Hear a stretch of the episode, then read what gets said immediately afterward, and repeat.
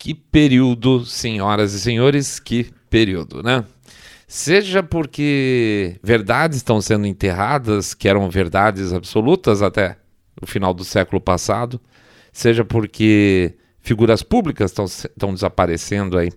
Com exceção dos óbitos, claro, nada é por acaso. O século XX, principalmente, sei lá, entre os anos 70 e 90, apesar do crescimento, digamos, mais liberal, foi muito marcado pela, de alguma forma, pela vitória da, do conceito de liberdade, do cada um na sua, é, da vitória absoluta, acachapante do capitalismo, do início do sonho da internet, que seria aquela estrada sem fronteiras, onde cada um poderia se expressar livremente e ser um participante é, completamente independente do, do, dos grandes movimentos e do, das grandes corporações, né?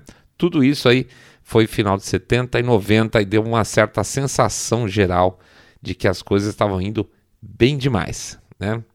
Mas nada disso, nada disso interessa a partir do momento que parece que virou a chavinha do século 21 é, as coisas, as pessoas, os momentos parece que foram jogados numa vala, esquecidos, e o, o crescimento, o desenvolvimento alcançado nesse período, em termos de liberdades é, individuais, parece que não tem mais tanta importância assim. A política, de maneira geral, deixou de ser um debate de ideias e passou a ser também um, sei lá, um emaranhado de ações, de ações de falta de caráter, de, onde a verdade absolutamente não tem significado nenhum, onde constituição não tem significado nenhum, onde as pessoas é, relegam o que seria antigamente um valor importante, que seria a pátria, ou que seriam as leis, né? A verdade, né? A verdade é acima de tudo, sem querer fazer propaganda política aqui, de verdade. Olha aí o trocadilho. Mas vamos falar sobre esse tema depois da nossa vinhetinha, tá bom?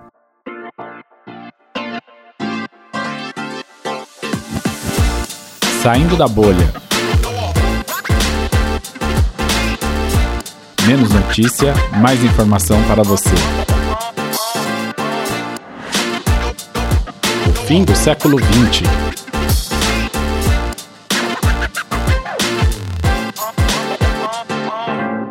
Bem-vindos ao Saindo da Bolha, esse é o nosso 191. Puxa vida, quanto, né?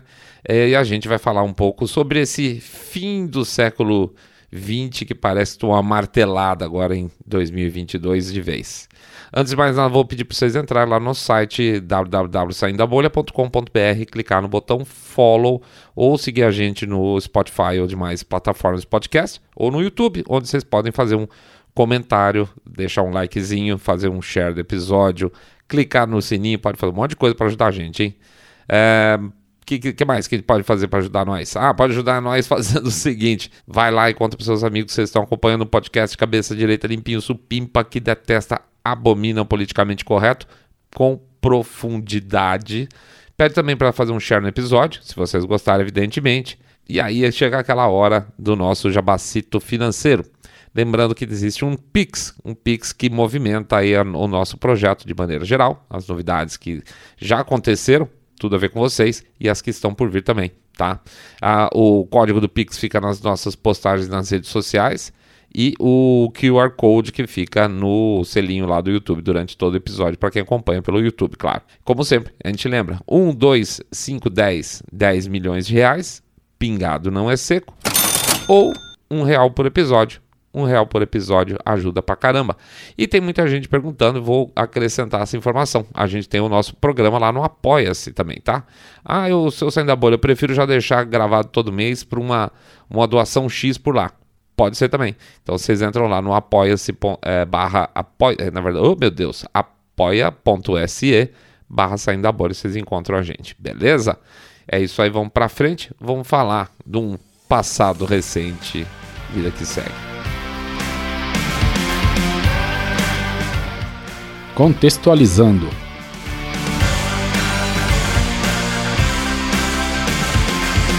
Eu quero dar uma esticada um pouco mais nesse nosso texto de abertura, tá? É, talvez seja um programa de mais de contextualização do que qualquer outra coisa. Eu não sei como foi para vocês. Talvez não todos, porque muitos aqui são mais novos, né? Certamente estou na categoria titio aqui, mas a sensação, pelo menos para gente aqui do grupo, é que a gente tinha nos anos 90, mais ou menos, uma sensação de que as coisas pareciam que estavam engrenando positivamente, tá? Caiu o muro de Berlim e a gente sentia mais tranquilo. Veja, eu estou falando de das pessoas comuns, tá? O norme, o cara do dia a dia que não estava lá muito pensando, como era o meu caso na época. Não estava muito pensando se por trás dessas coisas todas existia uma guerra de bastidores diferente do que a gente é, conhecia, até porque o que a gente tinha de informação basicamente vinha de imprensa, né? Cai o muro, a comunistaiada sai se esparramando por aí, né? Eles são. É, alguns passam a, a ter uma visão um pouco mais clara da, do, do que é possível para uma sociedade, outros simplesmente pintam a, a, a, carcaça de uma outra cor, mas continuam com o mesmo coração, né? Isso aconteceu muito e pra, passam a ser praticamente aí como implantados em outras áreas da sociedade. É, caem também a maior parte dos regimes mais autoritários do Ocidente, do Ocidente aqui, eu estou falando, e aparentemente a democracia começa a ser alguma coisa mais padrão. É, é a percepção que a gente tinha. Alguns movimentos minoritários alcançam efetivamente suas principais causas. As causas verdadeiras, tá, gente? Não é essa coisa de como está hoje, que você precisa não só respeitar a pessoa como ser humano, respeitar a pessoa como indivíduo, mas hoje você tem que amar e falar o, o pronome preferido dele, essa mambo jumbo todo. Pois é, parecia que a coisa estava indo muito bem. Mas não estava, né? Hoje a gente sabe que não estava. É como quando um furacão passa. Primeiro, se vocês lembrarem, né? Quando se, se o furacão passa exatamente em cima de uma estrutura, de uma pessoa que está ali parada observando, primeiro vem o, o vento no sentido de um lado e vai, derruba, e destrói, e mata, até que você passa, na verdade, o furacão passa e você estático ali é, a coisa para, porque na verdade é o tal do olho do furacão. E nesse período do olho, onde você está ali sem movimentação de vento nenhum, parece a coisa, dizem a coisa mais linda do mundo. Você olha para cima, é céu azul puro, brilhante, uma brisa leve no máximo, até que vem a outra face do furacão, que sopra tudo de novo no sentido contrário, derrubando as estruturas que não foram bem construídas, né? não foram solidamente colocadas é, sobre o, o, o, solo, puxa, solidamente no solo, num golpe aí final. E aí o que não, tá de, não era bom vai para o saco de vez. Né? Muita casa tem caído nessa segunda fase aqui do nosso furacão e a gente tem um pouco de saudades, a gente tem a percepção que, na verdade, quem viveu, é, vamos dizer assim, tinha uma consciência um pouco mais política, tinha um pouco mais consciência de mundo, tinha idade para isso lá para os anos 90, mais ou menos 80. É, hoje a gente vê que, na verdade, a gente estava só no olho do furacão. Né? 9 de dezembro de 89. Olha isso, essa, data é fantástica. E, e, eu, eu não sei se eu já contei essa história aqui para vocês, mas vou contar de novo. Eu tava, eu sempre gostei de política de maneira geral desde os meus 17, 18 anos. Já contei em algum dos episódios aqui, eu acho que em algum Pergunte ou Se Eu da Bolha, que eu fazia parte até de diretório acadêmico, chapa, aquela coisa toda. E, e, e eu, e, consequentemente, eu, os assuntos principais não era tão fácil você ter acesso a, a informações de política lá de fora, né?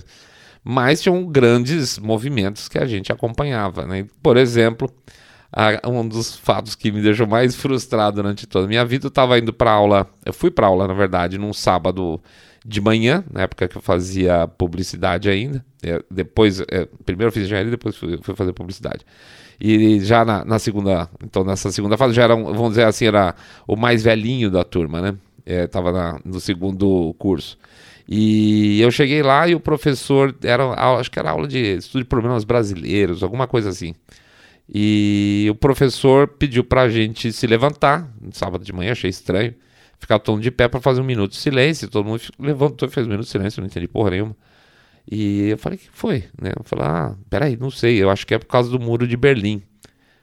E aí o professor falou: ah, vamos fazer um minuto de silêncio para todas as pessoas que morreram em função do muro de Berlim, assim, assim, assado, que graças a Deus essa, essa coisa horrível caiu aí durante essa semana. Cara, eu passei a queda do muro de Berlim sem saber que o muro tinha caído. Eu fiquei tão frustrado, porra, eu sempre me achei um cara tão informado. E é interessante, né, porque é, você vê isso hoje é uma impossibilidade tão grande você imaginar que você possa ver um um fato grande como esse acontecer e só saber dois, três dias depois, hoje em dia, é absolutamente louco. A mesma coisa que agora morrer a Rainha é, Elizabeth, você saber só lá para quarta, quinta-feira, sabe? Não dá, você está sempre colado no seu, nos seus devices aí, no seu computador, no seu celular, a notícia cai no seu colo, essas notícias desse tipo. E na época não. Se você, que nem era um caso lá, eu estava estudando muito, estava fazendo muita coisa, pulei uns três dias de Jornal Nacional, vamos chamar assim, não li o jornal, meu pai assinava o Estadão em casa, então não soube, simplesmente que o muro de Berlim caiu. Olha como é que eram as coisas antigamente, né? Viva a internet, né? Mas é isso, o século XX estava no fim em todos os sentidos. O primeiro, o primeiro grande golpe veio daí, tá? A queda em 89, mas ele continua mais para frente. 11 de setembro.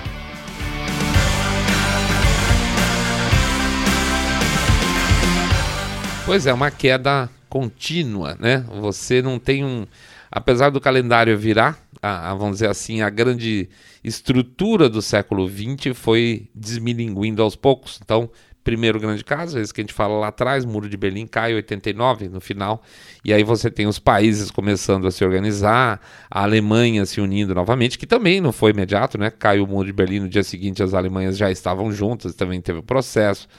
Mas aí você tem uma virada um pouco, duas viradas que eu acho mais interessantes é, sendo a segunda que eu comento agora a mais significativa. A primeira que, que me ocorre foi a virada do milênio, o famoso bug do milênio. É, Para quem não sabe, a, a percepção que as pessoas iam, tinham na virada do milênio é que todos os sistemas que tinham, os principais sistemas, iam entrar em colapso porque havia um problema de estrutura, vamos dizer assim, é, nas codificações dos sistemas, que era a virada do 99, ou seja, 1999, para 00. Tinha muita coisa relativamente antiga que não previa a, a, a, os quatro dígitos, 1999 para 2000. Então, na verdade, o que ia acontecer é como se os sistemas voltassem no tempo de 1999 para 1900, não é que virasse o 00. E aí gerou-se um grande. Olha aí como são as coisas, né? Como a, a imprensa gosta e como as pessoas gostam de crises, né? é, os aviões iam cair do ar em pleno voo, as usinas nucleares poderiam explodir, é, água ia faltar nas cidades, o sistema elétrico ia entrar em colapso, os carros podiam bater porque perder a direção por causa dos controles eletrônicos que tinha hoje em dia. E a gente saiu que nem louco na época, é, os, as grandes empresas e mesmo os pequenos proprietários que tinham sistemas corporativos tiveram que sair atualizando é, o, os seus sistemas com medo de que tudo fosse para o saco e você seria responsável também. Então, ai, compra o kit lá, ou contrata a consultoria para virar do bug do milênio, etc e tal. E no final das contas não aconteceu, é super porra nenhuma, tá? Uh, há quem diga que é exatamente porque um grande trabalho foi feito, mas de maneira geral o que se diz hoje é que foi muito mais barulho do que realmente deveria acontecer. Essa foi a nossa estreia no ano 2000 e eu coloco ela, apesar de ela parecer um pouco fora da lógica de política, porque já é um princípio daquilo que a gente começou a ver com muita frequência nesse século, que são os grandes cataclismas que não acontecem, que são anunciados e que exigem é, preparação da população, porque vai acontecer uma coisa muito terrível que não acontece. E aí acontece, acontece é, em 2001 a famosa, o famoso 11 de setembro, razão inclusive do nosso, da nossa lembrança do programa de hoje.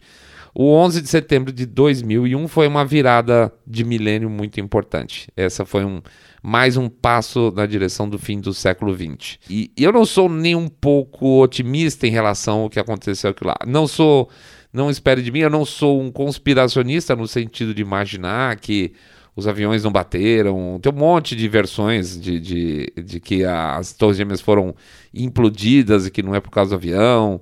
Existe também a, a, a teoria de que isso foi um trabalho interno do governo americano, etc. Existem mil, mil teorias. Eu não entro em nenhuma delas especificamente, apesar, apesar de que tem um, um, fato que eu acho interessante. Tem um piloto americano, com um grupo de pilotos, na verdade, que ele dá palestra pelo mundo afora, jurando de pé junto que seria impossível dois ou três pilotos totalmente despreparados, só que fizeram um cursinho rápido ali para para pilotar Cessna, né, aviãozinho, é, conseguir controlar um avião para bater no World Trade Center e principalmente para bater no nível do solo no Pentágono. É, realmente é, é bastante interessante. Mas eu continuo crédulo de que aconteceu de fato, então continuo sendo norme aqui nesse sentido. tá? Mas, o que aconteceu? Queira ou não, é, é, tendo sido provocado ou não, foi uma enorme oportunidade, pela primeira vez também nesse século, para que as grandes elites, e aí representadas pelo, pela família Bush e seus adjacentes, para começar a tirar as liberdades individuais dos americanos, tá? Para muitas pessoas, isso é o começo de um planejamento. Não sei se é um começo de um planejamento, mas certamente, isso eu posso garantir para vocês, que foi o primeiro, o primeiro passo para que iniciasse um processo é, de maneira mais estruturada, onde as pessoas abririam mão das suas liberdades individuais em favor da segurança. E isso passou a ser a tônica de todo o século 21, tá? Na época foi criado lá, aprovado o famoso Patriot, Patriotic Act, né?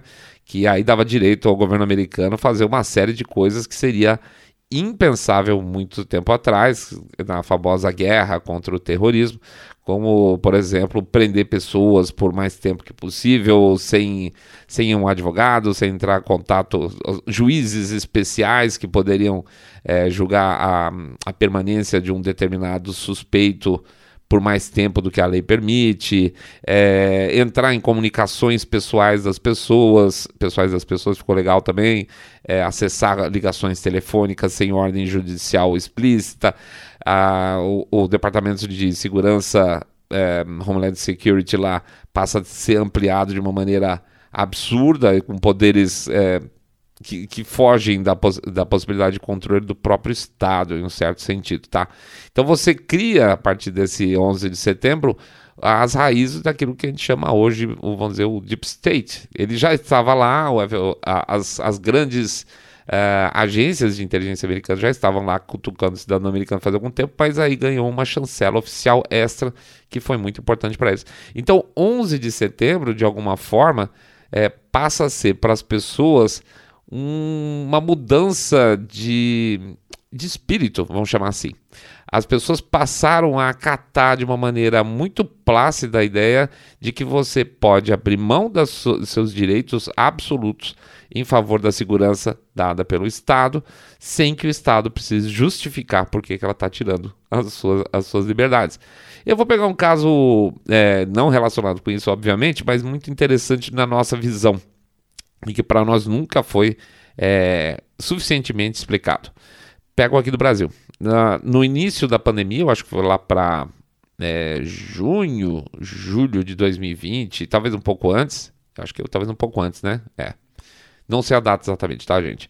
É, e a partir de um determinado momento, o governo do estado de São Paulo passou a, a fazer o tracking é, dos, do posicionamento, diz eles, do posicionamento das pessoas para saber se as pessoas estavam ficando em casa ou não.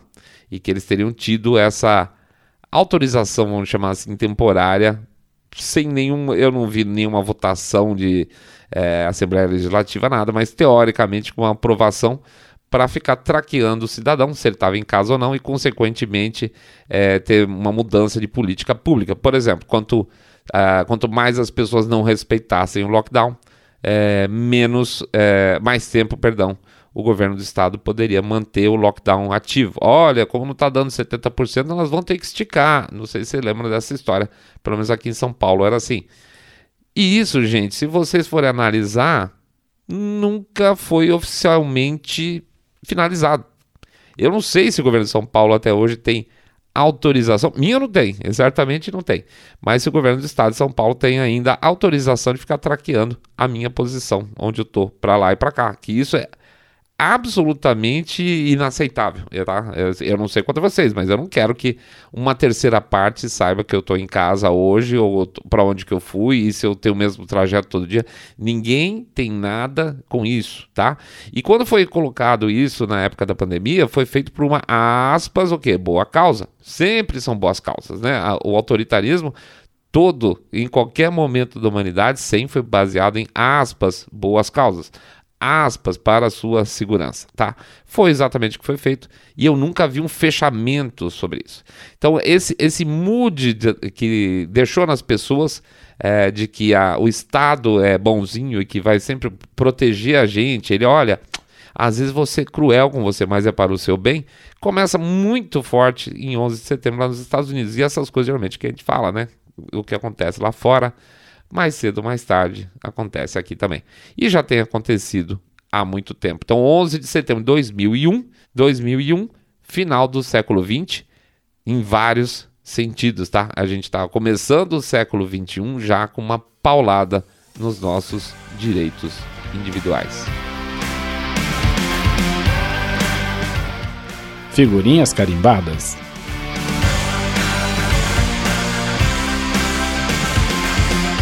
É muita história. O século XX é um século, obviamente, é, com grandes movimentações. Você tem toda a questão do comunismo versus o capitalismo lutando aí desde o início da, da primeira década lá até 1989, quando cai o muro.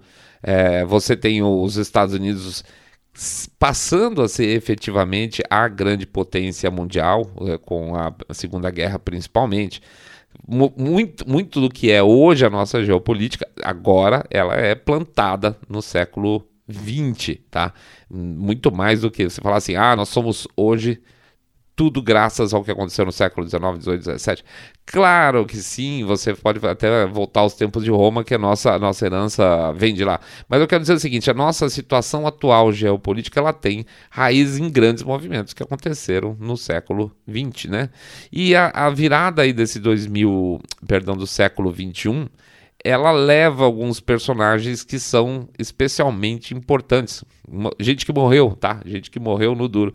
Eu vou pegar três casos específicos que morreram agora em 2021.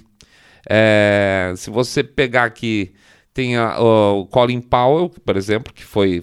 Nossa, era uma figura marcantíssima relacionada com as guerras também da, da família Bush lá com o pessoal lá do Iraque, tá? Ele era o homem de confiança da área militar ninguém não conhecia Colin Powell, tá? Esse é um cara que foi agora foi embora, morreu no ano passado.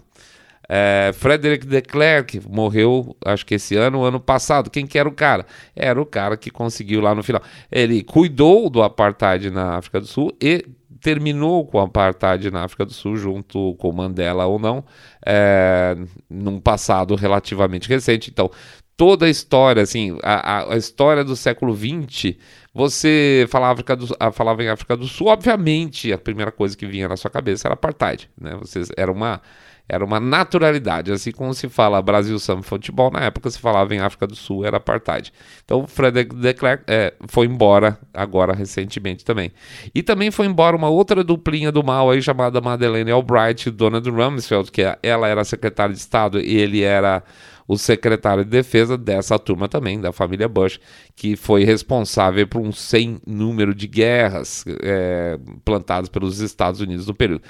Para mim, talvez é, eu, eu reforço, eu, eu, realmente acho que junto com os Clintons, uh, bom, não é tô aqui, os caras estão meio junto agora, né? Mas junto com os Clintons, a família Bush foi uma das coisas mais horrorosas que já aconteceram na história dos Estados Unidos. Um, um, é, um, uma, é um clã que esteve com, como único objetivo tratar de política externa no sentido de guerra, de fazer dinheiro com isso, é, baseado eles, no caso deles, especificamente na indústria de energia, tá? Então, muito do mal, da, da, visão negativa que se tem sobre a indústria de energia atualmente vem graças a essa família, pode ter certeza. Então essa, esse trio aí é uma parte que você via no noticiário todo dia. Colin Powell, Frederick de Klerk, Madeleine Albright, Donald Rumsfeld. Eles foram o final do século XX e partiram, é, não vou dizer graças a Deus, mas partiram no início do século XXI para o lado de lá. Não acredito que, principalmente esses dois últimos, estejam em bom lugar do lado do homem lá em cima, não. Não acredito mesmo. O século XX tinha essas figuras muito fortes, né? vamos dizer assim, se você pegar, uh, nós já estávamos conversando nessa época do, de inícios de, eh, de início de Clintons, né? É, é, é, muito forte o que sobrou de ranço desse período. A transformação lá nos Estados Unidos, especificamente, desse período para agora, é a radicalização que foi plantada no início dessa turma toda, tá? É a radicalização que você vê à esquerda, essa destruição da nação americana, e muito, é, seja pelo lado republicano, seja pelo lado democrata, começa como raiz na mão desses picaretas aqui. É, por isso que a gente fala, a gente parecia, para quem não tava, a gente não tem bola de cristal, né, nem tinha na época, na verdade, é, a gente tinha uma percepção muito forte de que as coisas estavam indo para um caminho mais ou menos bom, mas a gente não estava vendo que a estrutura estava sendo comida por baixo, infelizmente. E tem gente, gente, que tá nem aí pro resto do mundo, né? Eles querem o deles e da turma deles só para ganhar dinheiro e poder, evidentemente. Mikhail Gorbachev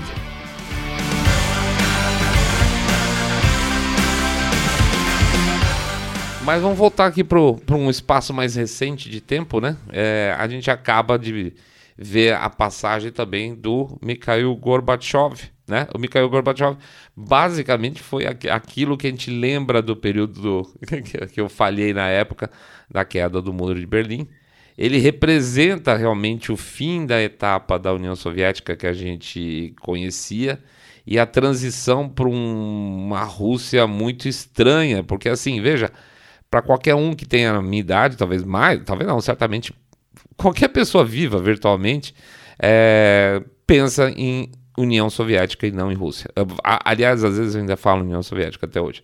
É, o cara era um. Ele tinha o perfil daqueles grandes líderes do partido que a gente imaginava que ele ia. Ele tinha um Andropov, é, eram uns caras, tudo com cara meio parrudo. Ele era um cara um pouco mais. com uma cara mais simpática, por incrível que pareça.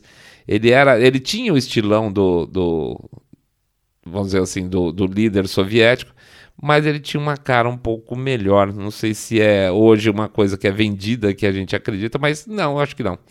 E aí, num determinado momento, a pressão do fim começa e explode nas mãos dele. O que se vendeu muito durante muito tempo é o, é, é o Gorbachev como um cara bonzinho aí que acabou vindo para é, meio de maneira é, como Messias que veio para tirar os russos debaixo da União Soviética e fazer amizade com seus amiguinhos do Ocidente.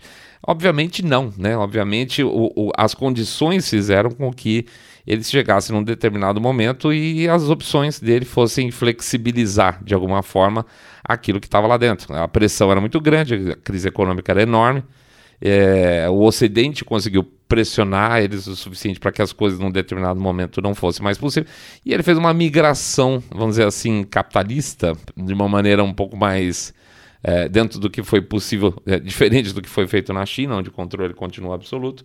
Mas aquela estruturona soviética, aquela estruturona é, estatal, com os grandes, os grandes é, donos da Rússia, continuou. Tá? Na verdade, é uma versão, uma versão um pouco mais capitalista daquilo que era antes. É, o que se desligou foi, os, foi o grande planejamento centralizado de alguma forma.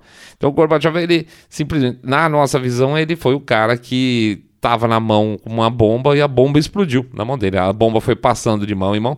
Se vocês forem lembrar, antes do Gorbachev, a coisa começa lá atrás, em 64, com o Brezhnev.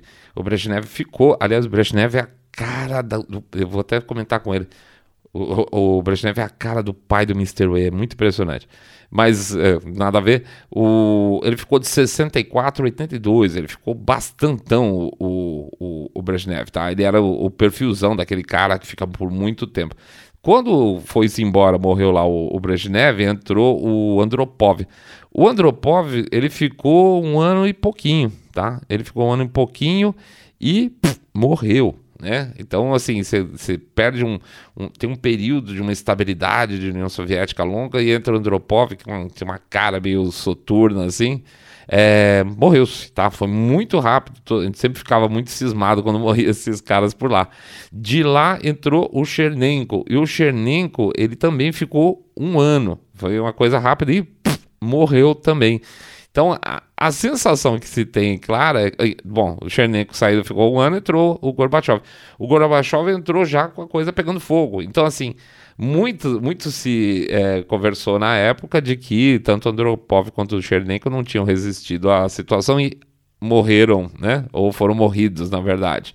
Entrou Gorbachev e botou mais ou menos um pouco de ordem na casa e entregou a oferenda para o santo de vez. Tipo, ó, isso aqui não vai ter jeito não, vão dar uma liberalizada um pouco mais geral, senão vai explodir tudo de vez. Pelo menos a gente mantém algum tipo de controle. Então Gorbachev, ele é o cara da transição feita de maneira possível. E isso era o que tinha, era o que sobrava para a antiga União Soviética, não tinha mais espaço para nada. Então foi muito importante. É personagem de final de, de século, porque ele vai lá, ele fica como líder do país de 85 até 91. 91 a, a 89 a queda do, do Muro de Berlim, né? É, e aí você vai começar a ter os, os, os próximos é, presidentes. Quer ver que interessante? Você você tinha o, o, o, final lá da, da, administração, vamos chamar, do Gorbachev, entra o. Como é que chamava o cara lá, o Bebum lá? Bom, todos eles são. O. Yeltsin, isso. O Yeltsin, ele entra, fica oito anos, é, fica até. Oito, ele, vamos dizer, o último presidente da União Soviética foi o Gorbachev, passa o primeiro presidente da Rússia, que é o Boris Yeltsin que ele entra num período lá meio de acomodação, entrega o, o negócio pro, pro Putin e acabou, tá? Desde então é o Putin. Ele pega a bola lá da mão do, do Yeltsin em maio de 2000, é, maio de 2000, e tá aí, né? 22 anos. Ele faz umas trocas de bola lá com o Medvedev, mas basicamente que manda aquela porra toda é ele. Então, assim, a, a, se você pegar a mudança do século, do nosso século 20, é Putin é o, é o cara Rússia do século XXI.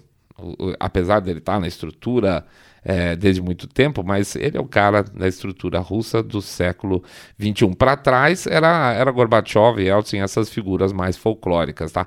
O, o fim da, da história da, do que é hoje a Rússia é esse período de transição de Gorbachev e as outras, antes deles, outros é, malucos lá, chefes do partido. Elizabeth II.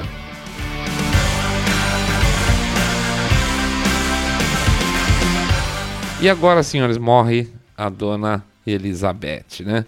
Eu, eu assim, veja, ah, imagino que deve ter dentro do público gente que acha um absurdo a monarquia, gente que adora a monarquia, que acha que é a melhor solução, mas eu não quero conversar no sentido do sistema lá deles, eu quero pegar sobre a figura dela e a representação dela.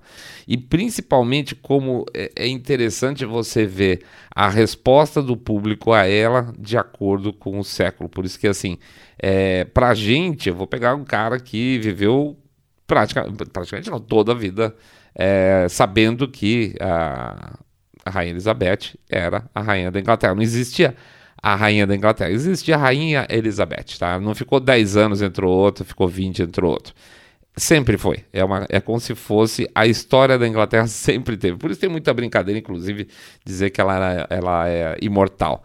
Ela é imortal porque ela realmente ela ficou numa posição de comando durante a vida da maior parte das pessoas. É, a não ser que você tenha mais de 70 anos, aliás, mais de 80 anos, para lembrar de um troço desse, né? Porque você tem que ter uma certa idade para ter uma, algum tipo de memória a respeito do tema. Então você tem que ter mais de 80 anos para pensar assim: a antes da Rainha Elizabeth, assim, complicado, né? Muito complicado. Então, assim, basicamente, a, a Inglaterra era regida pela Elizabeth. Então, é, é, tá além do, do, da noção que a gente tem de política normalmente. E isso sempre foi uma coisa considerada. Hum, natural, óbvio que existe os, as pessoas, os antimonarquistas na, na Inglaterra, mas é uma coisa que é vista como parte do mundo, né? Existe água, existe terra, existe o sol, existe o mar e na Inglaterra é a rainha Elizabeth. Isso, quando você passa para esse século, para o século 21, passa a existir um tipo de, de, questionamento diferente. Não é um questionamento de regime político, é um questionamento dentro dessas bumble jumble identitários que tem hoje em dia. Tanto que você vê o, o, tipo, o tipo de comemoração que houve de algumas pessoas com relação a ela são todas ligadas a essa pauta identitária. Eu vi, eu vi uma, uma militante negra é, de, vamos dizer assim, champion lá de identitarismo lá nos Estados Unidos, é, comemorando a morte dela, esperando, inclusive, dizendo, ela tweetou, inclusive, dizendo, esperando que ela tivesse, tivesse morrido de uma maneira muito sofrida, com muita dor. Você vê pessoas falando bobagem enorme, falando que ela era, ela era culpada da questão da colonização dos povos, etc. Tal, sendo que no período dela, exatamente o pós-guerra foi um período de descolonização gigantesca. O império, ele, como era antes, ele se dissolveu exatamente a partir de Segunda Guerra, principalmente aí, onde ela estava já tocando pau fazia muito tempo. Então, ela não foi uma rainha colonizadora. Todos os discursos que eu vejo negativos em relação a ela partem, do partem de princípios de que ela foi uma coisa que na verdade ela não foi, porque as pessoas não sabem mais o que elas estão falando. E a gente volta para a questão que a gente estava conversando no começo aí do, do, desse episódio. A verdade não importa. As pessoas não têm a menor necessidade de pensar para falar a verdade. Elas vão arranjar um argumento que ajuste a narrativa e aí elas vão poder emitir a opinião que quiser. Por exemplo, que a rainha Elizabeth é uma grande responsável pela colonização dos países, é, sendo a Inglaterra uma potência imperialista, né? Que eles gostam da história do imperialista. Então, o que, que a gente pode falar a respeito? É, é a quebra do nosso século e a, a partida agora da rainha Elizabeth, ela mostra esses dois momentos mentais da nossa sociedade e ela ela por ser uma estrutura, por ela ser um monumento, ela ser uma coisa tão sólida na, na, cabeça das pessoas, ela passa a ser, de certa forma, um alvo preferencial. A morte dela, desse povo bonzinho, de coração grande, que só pensa nos outros, no bem dos outros, que deseja a morte, que deseja que sofra, que deseja que as pessoas percam tudo. É uma coisa muito bonita essa, esse, esse progressismo que a gente é, tem que conviver no dia a dia, né? Mas essa turma toda, de uma maneira, ela, elas aparecem com muito mais força no século XXI, é, porque basicamente a função dessa turma toda não é trazer novas ideias, não é fazer um novo tempo de alguma forma, melhor para todos, mas é destruir para depois ver o que, que faz no lugar. E a Rainha Elizabeth é isso, na verdade é tentar quebrar. A Rainha Elizabeth é a estrutura básica, ela representava, por ser a rainha há 70 anos, as fundações daquilo que pode ser considerado, de certa forma, conservadorismo. Não dá, né? Para essa turma, não dá para considerar nem que isso seja uma questão humana de torcer, pelo menos que a pessoa tenha partido com menos sofrimento e com bastante dignidade. Eu espero que sim, espero que tenha sido uma passagem mais tranquila para ela. E porque nós, nosso papel na vida aqui não é esse. Nosso papel na vida é lutar pelas ideias que a gente acredita e ganhar no argumento aquilo que for possível. Pela morte dos outros, se é que isso é em algum momento aceitável, talvez uma guerra, certamente numa guerra, né? Mas não, pelo menos da nossa parte, não, aqui não, tá? Então, fica a nossa homenagem, pelo menos a, a, a Dona Elizabeth, tá? Que foi mãe aí de muitos britânicos, eu tenho certeza, assim, para pelo menos em termos de postura, que ela soube fazer o papel dela perfeitamente. O que vem pela frente, o filhote dela lá, o Carlos III, agora Charles III, eu não ponho fé nenhuma, para fazer bem franco para vocês, pelo grau de entrada de palpite, de bobagem, de ligações com pessoas que eu que a gente aqui, na verdade, detesta e, e, não acredita nas boas intenções, eu não vejo nada de positivo nesse cara reinando. Espero, inclusive, que ele não dure muito. Quem sabe, entre... não no sentido de morrer, tá? Não tô torcendo pro cara morrer, não. Quem sabe esse cara não renuncia e pelo menos joga na mão dos, dos filhos, de... ou filho dele que sobrou lá, que ainda tem alguma condição de tocar. tá? Essa é, é pelo menos a nossa torcida aqui. Com ele, com o, Carlos III, né, a gente acha que boas coisas não virão, não. E aliás, que complicado, né? Porque agora a Inglaterra entra num período de extrema instabilidade, com com ameaças de entrar no meio de uma guerra com a Ucrânia, com crise, saindo da, ainda em pleno, é, vamos dizer, desconexão no Brexit, na mão da Liz Truss com o príncipe Charles. É, pois é. Vamos ver o que vai dar isso aí. É isso aí, pessoal. Vamos para frente. Século XX acabou, né? Então vamos lutar com as armas que a gente tem, que são do século XXI. Por exemplo, fazer um podcast. É, vamos lá, peço para vocês entrar no nosso site www.saindabolha.com.br, clicar no botão follow ou seguir a gente nas demais plataformas de podcast, como o Spotify, Podcast de Google, Podcast Apple Podcasts, ou também, por favor, seguir a gente lá no YouTube, dá um likezinho, clica no sininho, faz um comentário, tá? Que a gente agradece pra caramba, ajuda muito nas nossas estatísticas. Pede para dar um share no episódio, para quem está conhecendo agora a gente, por favor, Conte que você está acompanhando o podcast Cabeça Direita Limpinho Supimpa, que detesta o politicamente correto, abomina, na verdade, o politicamente correto, e pede também para dar uma passada no nosso no site lá do nosso livro, nosso e-book, o Treler, www.treler.com.br www.treler.com.br. Dá uma olhada lá na, na, landing page, a gente explica bastante já do que a gente fala, é, eu tenho certeza que vocês vão gostar que mais? A gente pede também para vocês considerarem o famoso Pix, tá? Pix é a nossa é o nosso combustível. Não deixem o saindo da bolha ficar aqui na Europa sem combustível. O código do episódio, o, perdão, o código do Pix fica lá nas nossas postagens da rede social e o QR Code fica na telinha lá do YouTube, lá no selinho do YouTube, tá? 1, 2, 5, 10, 10 milhões de reais. Qualquer coisa. Pingado não é seco ou, como fazem alguns colegas nossos aí, um real por episódio. Um real por episódio ajuda pra caramba. E também temos o nosso é, programa de apoio, que é o, é, a gente fica lá no site do Apoia-se, apoia.se barra saindo da bolha. Vocês veem lá os nossos planos, tá bom? É isso aí, gente. Um grande abraço para vocês, muita paz, muita tranquilidade. Semana recomeçando. Essa semana, mais uma vez, nós pisamos na bola. Ficamos dois programas só. Então ficamos também no bagaço aqui, viu, gente? Mas vai dar tudo certo. Semana recomeça. A gente vai voltando aí com mais força, mais paz junto com vocês para chegar onde a gente precisa, tá? Muita fé nesse período, tá? Muita fé nesse período. Fiquem atentos, fiquem muito atentos para tudo que está acontecendo por aí. Grande abraço para vocês, fiquem todos muito, muito mais super, super bem. Saindo da bolha.